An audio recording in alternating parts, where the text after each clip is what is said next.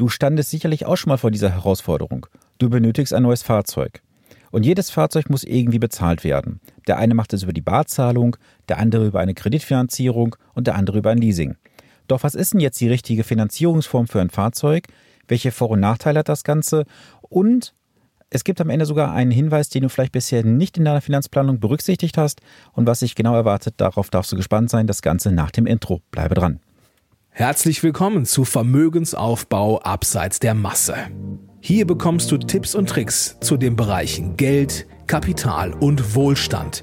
Denn jeder falsch investierte Euro ist ein verlorener Euro. Viel Spaß dabei!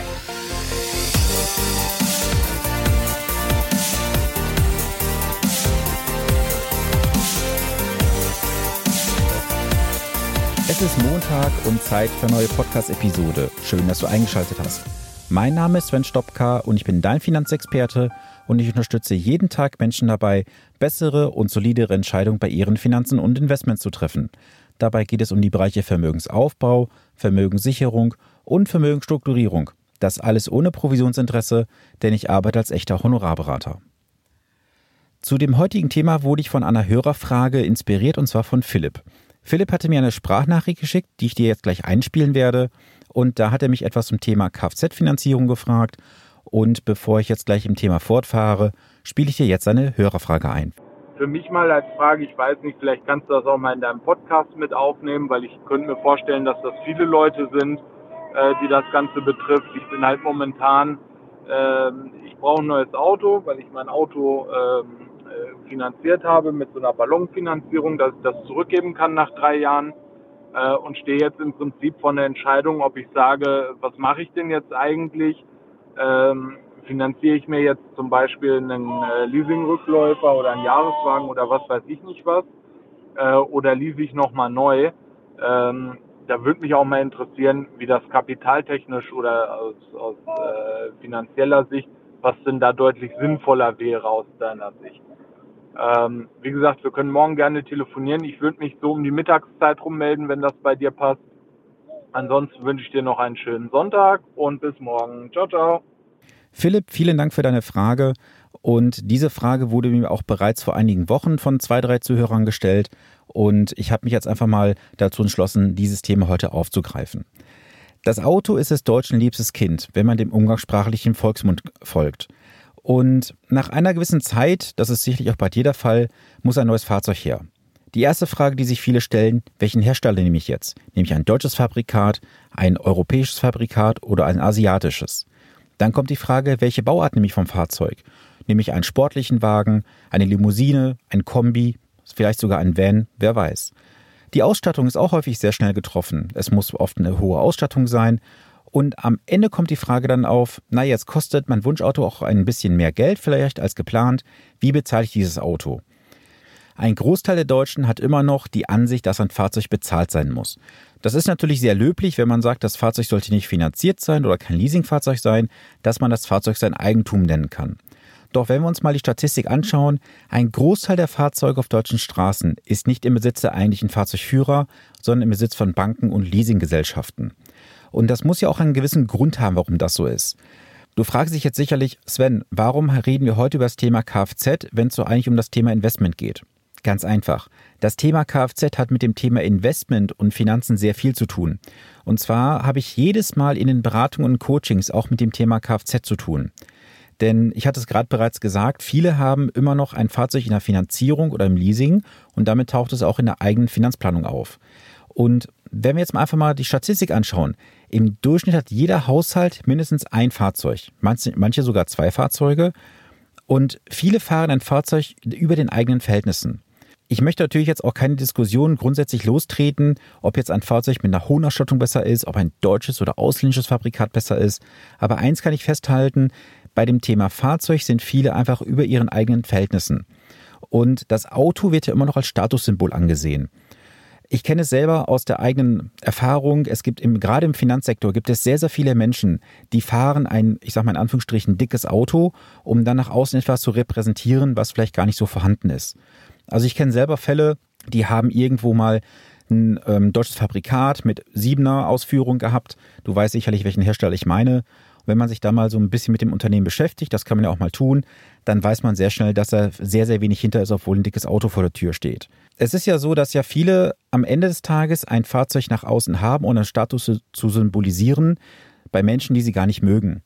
Und in der Finanzplanung wird das Thema Auto häufig außen vor gelassen. Und das bewusst oder unbewusst kann ich dir gar nicht mal sagen. Aber wenn ich dann halt in den Beratungen drin bin, dann fehlt häufig der Punkt einfach Kfz mit vielen Bereichen. Es geht ja los beim Thema Unterhalt. Das Fahrzeug kostet dich jeden Monat auch Geld, auch wenn du es nicht bewegst. Denn es kostet dich Versicherung, es kostet dich Steuern, es kostet dich eine gewisse Rücklage für Reparatur, Inspektion und ähm, Instandhaltung. Und natürlich ein ganz wichtiger Punkt, das Thema Neuanschaffung. Und damit sind wir auch schon beim Kernthema des heutigen Themas, nämlich das Thema Neuanschaffung. Die meisten von den äh, Mandanten, die ich bisher beraten habe, haben ein Fahrzeug eventuell abbezahlt gehabt. Das heißt also, sie haben dann ein Fahrzeug auf dem Hof stehen, was ihr Eigentum ist, oder es ist noch in der Finanzierung oder im Leasing. Und wenn ich dann frage, naja, wie sieht's denn aus? Das Fahrzeug ist jetzt dein Eigentum. Wann soll ein neues Fahrzeug her? Dann kommt oft eine Aussage, ja, in zwei, drei Jahren vielleicht. Und wenn ich dann frage, sag mal, wo ist denn jetzt deine Investitionsrücklage dafür? Dann werde ich häufig angeschaut nach dem Motto, ja, wie meinst du das denn jetzt? Und das ist ganz einfach erklärt. Ein Fahrzeug musst du auch in der Finanzplanung berücksichtigen, gerade dann, wenn du es bar bezahlen möchtest. Und wir werden gleich mal so auf die einzelnen Bereiche eingehen, auf das Thema Ratenkredit, Leasing und auch Barzahlung mit den einzelnen Aspekten, die ich mir so hier notiert habe. Und dann kannst du da auch sicherlich für dich was mit rausnehmen. Lass uns doch mal über die Arten der Möglichkeiten der Finanzierungsform sprechen. Es geht auf der einen Seite los mit dem Ratenkredit. Also das heißt, du hast erstmal eine Belastung in deiner Haushaltsplanung monatlich. Und es ist ja bei vielen Fahrzeugen so, dass ja oft das Ganze im niedrig dreistelligen Bereich anfängt. Es gibt ja natürlich auch Möglichkeiten, dass du irgendein relativ günstiges Fahrzeug bekommst, wo du dann vielleicht eine sehr, sehr kleine Ausstattung hast, wo du vielleicht monatlich eine Rate von 69, 79, 99 Euro hast. Aber lass uns mal vom niedrig dreistelligen Bereich sprechen. Bei der Finanzierung kannst du natürlich noch überlegen, ob du zu Beginn eine Anzahlung leisten möchtest. Das würde entweder dann am Ende die Schlussrate reduzieren oder halt deine monatliche Belastung oder sogar beides. Das kommt drauf an. Da gibt es alle Möglichkeiten der entsprechenden Finanzierungsform. Und du hast dann halt jeden Monat eine feste Rate an die Autobank zu bezahlen. Und die Kredite sind heute durchaus im, ja, ich sag mal, recht attraktiven Bereich von ungefähr 0,3, 0,5 Prozent, was ich schon gesehen habe. Teilweise sogar 0,0 Prozent Finanzierungen und das Ganze geht dann hoch bis 3, 4 Prozent. Was du natürlich dir vor Augen halten musst, bei einer Ratenfinanzierung hast du natürlich diese Rate auch dann über die vertragliche Laufzeit jeden Monat zu entrichten. Das heißt, du solltest auch sicherstellen können, dass du diese Rate ohne weitere Probleme monatlich finanzieren kannst. Und am Ende hast du dann halt zwei Möglichkeiten. Du kannst auf der einen Seite halt eine Schlusszahlung haben von genau 0 Euro. Das bedeutet also, mit der letzten Rate ist das Auto dann bezahlt. Du bekommst den Kfz-Brief übersandt und es ist dein Eigentum. Oder du hast am Ende eine sogenannte Ballonfinanzierung. Und wenn du dich jetzt fragst, was ist eine Ballonfinanzierung? Ganz einfach erklärt. Stell dir vor, du hast einen Luftballon und du pustest diesen Monat für Monat etwas auf. Das heißt, am Ende, wenn du deine letzte Rate bezahlt hast, also den letzten Atemzug in den Ballon überführt hast, hast du halt noch eine entsprechende Schlusszahlung, die du dann am Ende halt leisten musst. Oder du musst am Ende nochmal neu finanzieren für die restliche Laufzeit oder für die restliche Summe, je nachdem, wie das bei dir kalkuliert ist. Du kannst natürlich auch, das ist oft so ein Fall, auch ein verbrieftes Rückgaberecht am Ende haben. Das bedeutet einfach, dass du am Ende das Fahrzeug zurückgeben kannst zu einem verbrieften Rückgaberecht. Das hat der Verkäufer dir dann im Kaufvertrag entsprechend zugesichert. Das heißt, du stellst das Fahrzeug auf den Hof, es wird entsprechend bewertet nach Schäden und dann wird eventuell nochmal was nachgefordert. Und wenn du weniger gefahren hast als vielleicht vertraglich vereinbart, gibt es auch eine entsprechende Rückerstattung. Das, was alle Ratenfinanzierungen gemeinsam haben, ist ein ganz großer Nachteil. Und zwar liegen alle wirtschaftlichen Risiken auf deiner persönlichen Seite. Was meine ich damit? Nun ja, stell dir mal vor, du hast jetzt ein Fahrzeug, das ist vielleicht ein, zwei Jahre aus der Garantie heraus und auf einmal ist irgendwas am Motor, am Fahrwerk oder vielleicht sogar an der Elektrik. Und dieses wirtschaftliche Risiko liegt nun komplett auf deiner Ebene. Und das heißt, du musst dir jeden Monat einen entsprechenden Puffer natürlich zurücklegen, um diese Kosten auch am Ende des Tages decken zu können. Und das machen leider viele nicht. Das sehe ich immer wieder in den Finanzplänen. Und dann passiert es, dass du halt in den Dispositionskredit deiner Bank reinläufst, bezahlst dann vielleicht unterm Strich 12, 13, 14 Prozent Überziehungszinsen und am Ende des Tages hast du das wirtschaftliche Nachsehen. Das heißt also, wenn du einen Ratenkredit hast für ein Auto, sorge bitte dafür, dass du am Ende des Monats dir um eine gewisse Rate zurücklegst oder eine gewisse Summe besser gesagt, um dann halt solche wirtschaftlichen äh, Situationen auch tragen zu können. Und was natürlich ein ganz wichtiger Punkt ist, das, das zieht sich jetzt so insgesamt auch durch, du musst am Ende des Monats dir auch eine gewisse Summe wieder zurücklegen. Denn stell dir mal vor, du hast das Fahrzeug vielleicht fünf, sechs Jahre finanziert. Nach fünf, sechs Jahren ist das Fahrzeug defekt, es ist nur noch ein Schrottwert vorhanden und du musst ein neues Fahrzeug wieder haben. Dann bist du ja wieder in der Kreditfinanzierung drin und das fängt dann wieder von vorne an. Also das heißt, auch hier gilt wieder, du solltest dir monatlich eine gewisse Rücklage bilden, um dann ein Fahrzeug am Ende des Tages vielleicht auch bar bezahlen zu können. So, lass uns mal in das Leasing einsteigen. Das ist ja so das, was die meisten Deutschen im Privatsegment verpönen, weil sie sagen, ja, beim Leasing habe ich halt sehr hohe Risiken. Dem kann ich jetzt so nicht zustimmen, aber da werde ich gleich nochmal drauf eingehen. Also beim Leasing musst du halt generell differenzieren zwischen zwei Sachen, einmal dem Kilometerleasing und dem Restwertleasing. Beim Kilometerleasing hast du halt eine vertragliche Laufleistung drin, die kannst du halt verbrauchen. Sagen wir mal, das sind im Jahr 20.000 Kilometer, über drei Jahre wären also 60.000 Kilometer. Bei der Rückgabe werden dann entsprechend die Abrechnungen gemacht. Das heißt also, du hast 60.000 Kilometer vertraglich vereinbart gehabt. Bist du jetzt 70.000 Kilometer gefahren, dann werden halt 10.000 Kilometer nachberechnet. Im Leasingvertrag wird direkt vereinbart, was jeder Kilometer, den du mehr fährst, auch kostet. Es gibt aber einen gewissen Kulanzbereich, der beträgt in der Regel 2500 Kilometer. Das heißt, du müsstest jetzt in diesem Fall also 7500 Kilometer nachbezahlen mit zum Beispiel 6 Cent pro Kilometer und dann würde das entsprechend nachberechnet werden. Nach unten gibt es auch eine Grenze, das sind auch diese 2500 Kilometer in der Regel. Das heißt also, bist du jetzt 2500 Kilometer weniger gefahren als diese 60.000 Kilometer, gibt es keine Rückerstattung.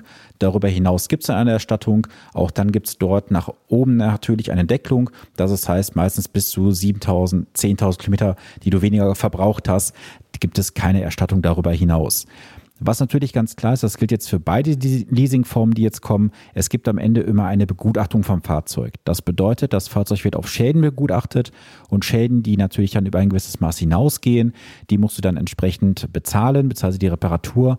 Aber da kann ich dir den Tipp vor, im Vorfeld nur geben Lass das Fahrzeug im Vorfeld einfach mal begutachten.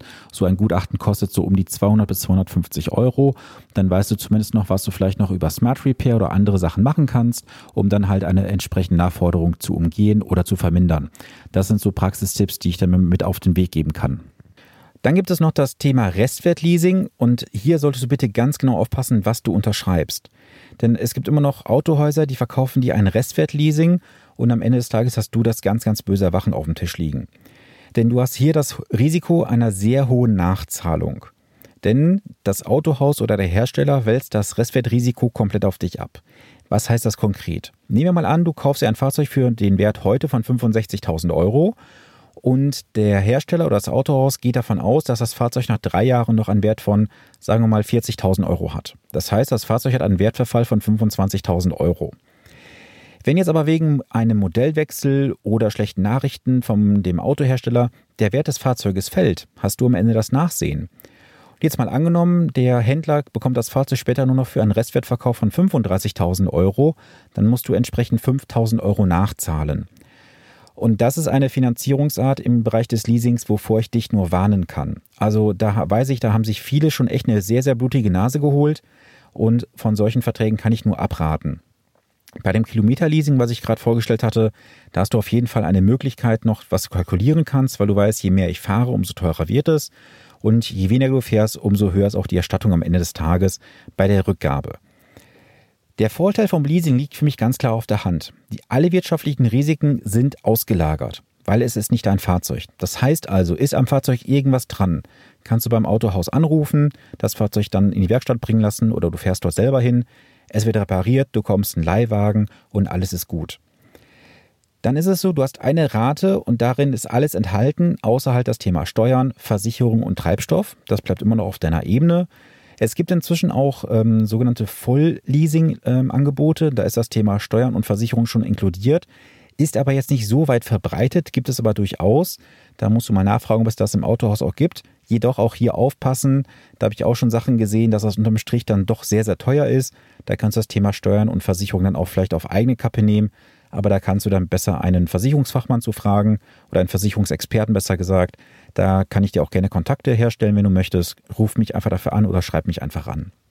Ja, und dann hast du noch die Möglichkeit, am Ende des Tages bei der Leasingbank auch ein rundum-sorglos-Paket abzuschließen. Das heißt, die ist dann das Thema Wartung und Verschleiß bereits inkludiert.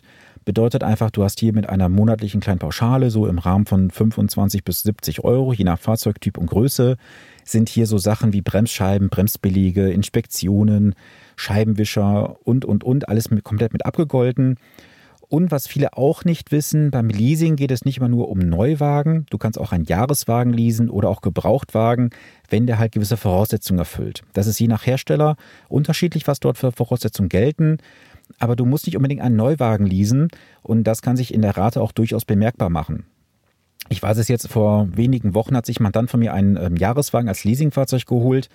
Der hat jetzt für den ganzen Wagen, glaube im Monat 240, 250 Euro Belastung ungefähr. Da ist bereits alles inkludiert, auch mit diesem Thema Verschleißpaket und so weiter.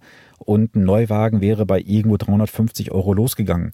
Das heißt also, hier spart er auch dann wirklich monatlich knapp 100 Euro, nur weil er ein Fahrzeug hat, was schon ein paar Kilometer gelaufen hatte. Und das ist auch völlig in Ordnung. Jetzt zum Ende hin kommen wir zum dritten Bereich und zwar dem Barkauf. Das ist ja das, was die meisten noch favorisieren, weil sie dann sagen, das ist mein Fahrzeug, da hat keine Bank irgendwo den Brief im Tresor liegen. Das ist für alle schön und gut. Du musst jedoch berücksichtigen, dass bei dem Barkauf ein sehr großer Teil deiner Liquidität abfließt. Und zwar tauschst du dein Geld gegen ein Fahrzeug und das Fahrzeug hatte auch einen entsprechenden Wertverfall. Und diesen Wertverfall kannst du heute auch nicht kalkulieren. Denn du hast ja oft gar keine Information darüber, was in den nächsten Jahren so kommen wird. Nimm doch einfach mal das Thema aktuell E-Mobilität an. Wenn du jetzt ein Fahrzeug kaufst für 25.000, 30.000 Euro, wer wird denn dein Fahrzeug in drei, vier, fünf Jahren noch kaufen, wenn die E-Mobilität so massiv ausgebaut wird, dass demnächst vielleicht nur noch mehr E-Fahrzeuge verkauft werden? Dann hast du einen Wertverfall vom Fahrzeug und keiner will ein Fahrzeug vielleicht für den Wert haben, mit dem du heute kalkulierst.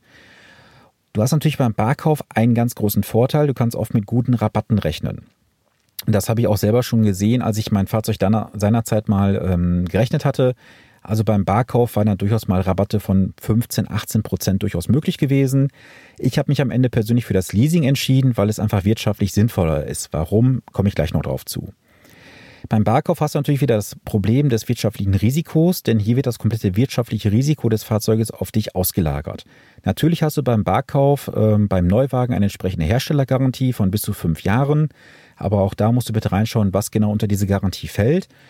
Und bei Gebrauchtwagen hast du auch eine entsprechende Gebrauchtwagengarantie oder eine Gewährleistung. Das kommt immer drauf an. Auch da bitte in die Bedingungen schauen, was da inkludiert ist und was entsprechend ausgeschlossen ist.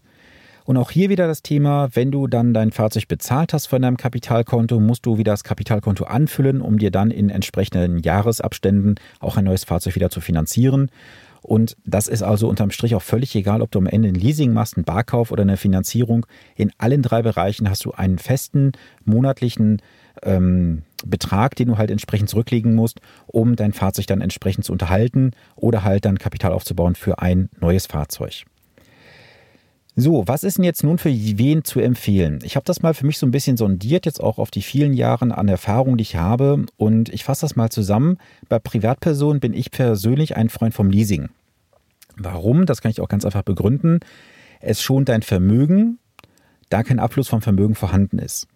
Und du musst auch mal so rechnen, wenn du jetzt dein Kapital hast auf deinem Kontostand. Sagen wir jetzt, du hast 100.000 Euro auf dem Konto liegen und du holst dir jetzt ein Fahrzeug für, sagen wir mal, 35.000, 40.000 Euro dann musst du mal rechnen, was dieses Kapital in den nächsten 10, 15, 20 Jahren hätte für dich erwirtschaften können und was das Fahrzeug dann unterm Strich für dich tatsächlich kostet. Und du musst ja sowieso irgendetwas beiseite legen. Das heißt, egal wie du es jetzt drehst und wendest, du wirst immer im Monat einen gewissen Betrag beiseite legen müssen. Und ich habe das jetzt auch für viele Mandanten auch schon in der Vergangenheit berechnet und auch mit denen diskutiert. Du kannst besser jeden Monat eine Leasingrate haben, wo du weißt, du hast dann für zwei, drei, vier Jahre eine entsprechende Rate im Monat. Du kannst nach der Laufzeit das Fahrzeug zurückgeben. Du bekommst ein Fahrzeug nach deiner Wunschausstattung, beim Neuwagen zumindest. Und du hast immer einen Wagen auf dem aktuellsten Stand der Technik. Das ist natürlich ein Riesenvorteil, weil du kannst dir sicher vorstellen, dass auch über die Jahre sich bei der Technik sehr, sehr viel nach vorne bewegt, was das Thema Sicherheitsassistenten angeht und so weiter. Und das ist natürlich auch ein sehr, sehr beruhigendes Gefühl, wenn du weißt, du hast dann immer alle zwei, drei oder vier Jahre neues Fahrzeug nach dem neuesten Stand der Technik vor der Tür stehen. So, beim Thema Firma gibt es für mich einen eindeutigen Sieger, das ist das Thema Leasing. Also ich habe ja auch durchaus Mandanten aus dem gewerblichen Bereich in der Beratung und da schockt es mich immer wieder, wenn ich dann höre, die haben jetzt vor wie viel Monaten oder Jahren sich ein Fuhrpark gekauft für 100, 150, 200.000 Euro und das Ganze bar bezahlt. Also da kommen echt die Tränen in die Augen, weil ich mich da immer frage, was hat der Steuerberater dazu gesagt? Oder ist er überhaupt kontaktiert worden? Du hast einen Abfluss von der Liquidität sofort, hast aber die Abschreibung nur über die ganz normale AFA-Liste. Das heißt also, du hast ja diese Abschreibung für Abnutzung und das Fahrzeug wird in der Regel auf sechs Jahre abgeschrieben. Um das mal ganz einfach zu rechnen, du hast jetzt ein Fahrzeug gekauft für 60.000 Euro netto. Das bedeutet also, du hast jetzt sechs Jahre lang 10.000 Euro in der Abschreibung, hast aber den Kapitalabfluss sofort in der Höhe von rund 72.000 Euro, sprich 60.000 netto plus Umsatzsteuer, bist du ja ungefähr bei 72.000 Euro. So, und das ist etwas, was die meisten Unternehmer oder Selbstständige nicht berücksichtigen. Und das kann zu einem wirtschaftlichen Kollaps irgendwann führen. Denn diese Liquidität fließt ja sofort ab vom Konto, wie ich sagte, aber die Abschreibung kommt ja Jahr für Jahr. Und beim Leasing ist es ja so auch, es ist eine komplette Betriebsausgabe, das heißt, ich ist ja steuermindernd absetzbar und es ist eine planbare Ausgabe. Wo ich jetzt natürlich sagen muss, man muss unterscheiden, ob ich jetzt ein Baustellenfahrzeug habe oder ein Handwerkerfahrzeug oder ein Fahrzeug der Geschäftsleitung oder des Außendienstes. Bei Fahrzeugen, die sehr stark beansprucht werden, gerade was das Thema Transporte angeht zum Beispiel, bin ich immer voll und ganz dabei, dass ich sage, naja, geht den Weg lieber, kauft euch das Fahrzeug, aber das Ganze natürlich auch mit Bedachtheit, denn auch hier gilt natürlich das Thema AFA. Da gibt es vielleicht Möglichkeiten einer schnelleren Abschreibung. Da musst du bitte mal einen Steuerberater kontaktieren. Aber persönlich würde ich persönlich ein Leasing immer vorziehen. Und generell gilt natürlich, wir wissen auch nicht, wohin die Mobilität in den nächsten Jahren gehen wird. Ich hatte es vorhin bereits gesagt, das Thema E-Mobilität. Und gerade beim Thema E-Autos wissen wir heute noch gar nicht, was so in den nächsten Jahren auch kommen wird, auch wenn du so ein E-Auto kaufen würdest. Was kostet denn so eine Batterie in den nächsten Jahren, wenn da mal eine neue Batterie benötigt wird? Jetzt haben die Hersteller natürlich eine sehr, sehr lange Garantie, was ich schon gehört habe, aber auch da habe ich noch keine Vertragsbedingungen hundertprozentig durchgelesen. Aber ich denke mal, da gibt es auch irgendwelche Klauseln, wo man dann sagt, ja gut, das ist von der Garantie ausgeschlossen oder da ist vielleicht eine Selbstbeteiligung drin nach einer gewissen Laufzeit und so weiter. Aber da musst du bitte in deinem Einzelfall halt immer reinschauen. So, und natürlich ist ein ganz wichtiger Punkt, du musst dir auch immer vor Augen führen, wie deine persönliche Situation aktuell ist. Für eine Finanzierung oder ein Leasing musst du eine gute Bonität besitzen und du musst es dir auch leisten können. Das ist vollkommen klar. Also es bringt dir jetzt nichts, da irgendwo auf Biegen und Brechen Leasing oder eine Finanzierung aufzubauen, nur damit du ein neues Fahrzeug vor der Tür stehen hast. Es sollte immer ganz entspannt monatlich vom Konto runtergehen können, ohne dass du halt in den Engpass reinkommen solltest. Und deine Bonität ist natürlich vorrangig wichtig für die Leasingbanken und Finanzierungsbanken, und ähm, da kann ich es so aus Erfahrung sagen, sobald du irgendwo ein negatives Merkmal hast, sprich die eidesstattliche Versicherung abgegeben hast, du hast vielleicht mal irgendwo eine Rechnung nicht bezahlt, einen Schufa-Eintrag über einen Telefonanbieter oder ähnliches, dann kannst du das häufig sehr schnell auch knicken, weil die Autobanken dann auch das Ganze abbügeln würden. So, zum Ende hin gebe ich nochmal so ein bisschen Insights von mir mit. Also ich gebe dir auch mal einen kurzen Einblick, wie ich das ganze Thema bei mir gesehen habe. Ich habe seinerzeit einen Audi A6 gefahren, der war auch bezahlt gewesen, das war mal ein Privatwagen und den habe ich dann auch betrieblich genutzt. Da kann man ja 30 Cent pro Kilometer absetzen oder anrechnen, besser gesagt. Und ja, das Fahrzeug hat dann irgendwann auch seine Kilometer auf der Uhr gehabt. Es lief alles noch tipptopp, aber ich wusste auch, irgendwann kommt da mal die nächste Reparatur, obwohl sehr wenig gemacht wurde in der Laufzeit. Und dann habe ich mich für einen Audi A5 entschieden, habe diesen im Leasing geholt. Und es war ein schönes Fahrzeug, gar keine Frage. Aber ich habe mir dann immer noch die Frage gestellt, naja, muss es ein Fahrzeug sein, was diese Kategorie hat und was es auch monatlich kostet? Also ich hatte damals für den Audi, meine ich, bezahlt so um die 750 Euro im Monat und das Auto hatte damals einen Bruttolistenpreis von irgendwas um die 65.000 Euro. Da war Wartung, Verschleiß mit drin, da war auch Winter- und Sommerreifen mit drin, also eine achtfache Bereifung. Und irgendwann kam für mich auch die Frage auf, naja, muss es so ein Fahrzeug wirklich sein? Also ich habe auch in der Zeit sehr viele Fotos gesammelt, du weißt, was ich meine. Und ja, dann kam irgendwann noch die Laufzeit, wo ich dann sagte, jetzt muss ich mich entscheiden, hopp oder top. Habe auch dann etwas über den Tellerrand geschaut und habe dann einfach gesagt, ey, weißt du was, Sven, es macht gar keinen Sinn, so viel Geld im Monat für ein Auto auszugeben. Ich gehe auf ein anderes Fahrzeug. Und ich habe dann durch mein Netzwerk ein sehr gutes Fahrzeug bekommen, wie ich finde. Ich fahre aktuell ein Peugeot 308 SW GT. Das heißt also so ein entsprechenden Kombi mit einer entsprechenden Ausstattung. Der hat damals mal nicht einen Bruttolistenpreis gehabt in der Bestellung von rund 42.000 Euro. Und ich bezahle heute für den Wagen mit Verschleißpaket und Inspektion monatlich was um die 460 Euro bei 30.000 Kilometer im Jahr über vier Jahre. Und jetzt kannst du natürlich mal ausrechnen, das sind monatlich mal ganz grob 300 Euro, die ich mir spare. Und diese 300 Euro lege ich mir Jahr für Jahr und Monat für Monat jetzt beiseite. und überlege mal, was aus diesem Geld in der Zeit werden kann. Da kann sehr viel raus werden. Denn ich darf eines nicht unterschätzen, wie, wie du weißt, das ist das Thema Zinseszinseffekt. Und am Ende des Tages komme ich auch mit einem Peugeot 308 SW GT an mein Ziel. Vielleicht zehn Minuten später als mit dem A5. Ich habe mir aber dann vielleicht ein, zwei Fotos gespart. Und unterm Strich ist auch der Verbrauch geringer.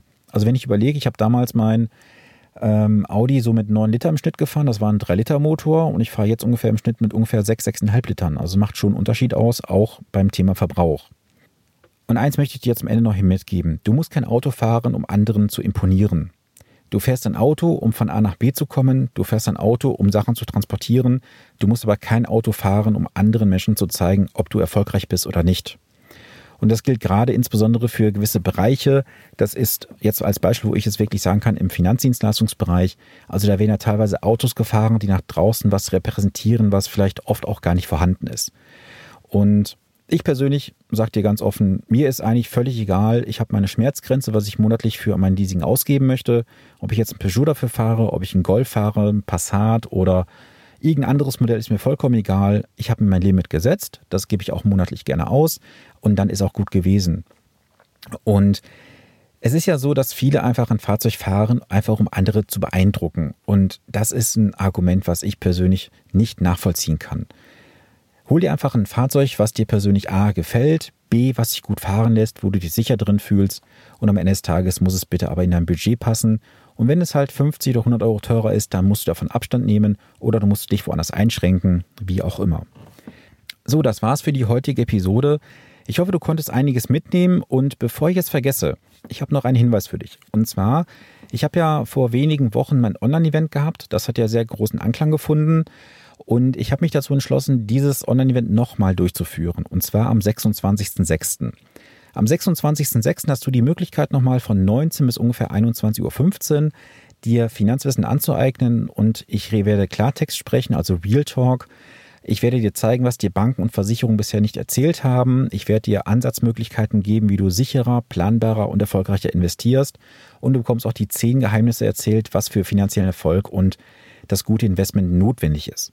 Also wenn du wissen möchtest, was das genau ist, dann schaue gerne mal in die Show Notes rein. Dort ist es verlinkt. Du kannst dir dort ein Ticket buchen. Es gibt maximal 20 Tickets für diesen Abend und die Unkosten betragen 15 Euro, die am Jahresende gespendet werden für eine Stiftung für Kinder und Bildung. Und ich möchte mit diesen Vorträgen auch kein Geld verdienen, denn das Wissen kannst du dir an vielen Quellen aneignen mit sehr viel Zeit. Und ich möchte einfach eine Abkürzung da zeigen, wie du das Ganze vielleicht in zwei Stunden, vielleicht zweieinhalb Stunden dir komprimiert aneignen kannst. Von daher, wenn es zeitlich passt, buch dir gerne ein Ticket, sei schnell, denn ich gehe davon aus, dass die Tickets ganz schnell wieder ausverkauft sein werden. Ja, und wenn du jetzt sagst, Sven, ist zwar ganz schön, dass du einen Vortrag hast, aber ich möchte lieber mit dir im 1 zu 1 Gespräch arbeiten, gar kein Problem. Dann geh doch gerne mal unter www.finanzpodcast.de slash Termin und buche dir ein kostenloses Erstgespräch mit mir. Darin können wir mal schauen, ob und wie ich dich unterstützen kann, wie ich deine Abkürzung sein kann zu deinem Ziel. Und dann können wir auch gerne gemeinsam arbeiten, wenn halt von beiden Seiten aus alles passen sollte. Das war's auch schon für die heutige Episode. Ich hoffe, du bist jetzt auch etwas fitter, was das Thema Kfz und Finanzierung, Leasing oder Barkauf angeht. Und wenn du da noch Anregungen hast oder Fragen, dann kontaktiere mich gerne. Und wenn du sagst, du hast selber ein Thema, was du gerne mal im Podcast thematisiert haben möchtest, dann scheue dich nicht, mich zu kontaktieren, so wie Philipp es auch gemacht hat. Dann werde ich auch deine Frage hier in den nächsten Wochen mal im Podcast thematisieren. Und zum Schluss noch der ganz wichtige Hinweis, wenn du sagst, dieser Podcast ist empfehlenswert, es gibt da so ein schönes Sprichwort, tue Gutes und sprich darüber. Dann teile gerne diesen Podcast im Social Media Bereich, teile ihn mit Freunden, Familie und Bekannten, damit möglichst viele Menschen von diesem Podcast erfahren und sich finanzielles Wissen aneignen und wir gemeinsam Deutschland nachhaltig verändern. So, und jetzt wünsche ich dir eine gesunde und vor allem erfolgreiche Woche. Bleibe gesund, bis zum nächsten Montag. Viele Grüße aus Ahaus, dein Sven Stoppler.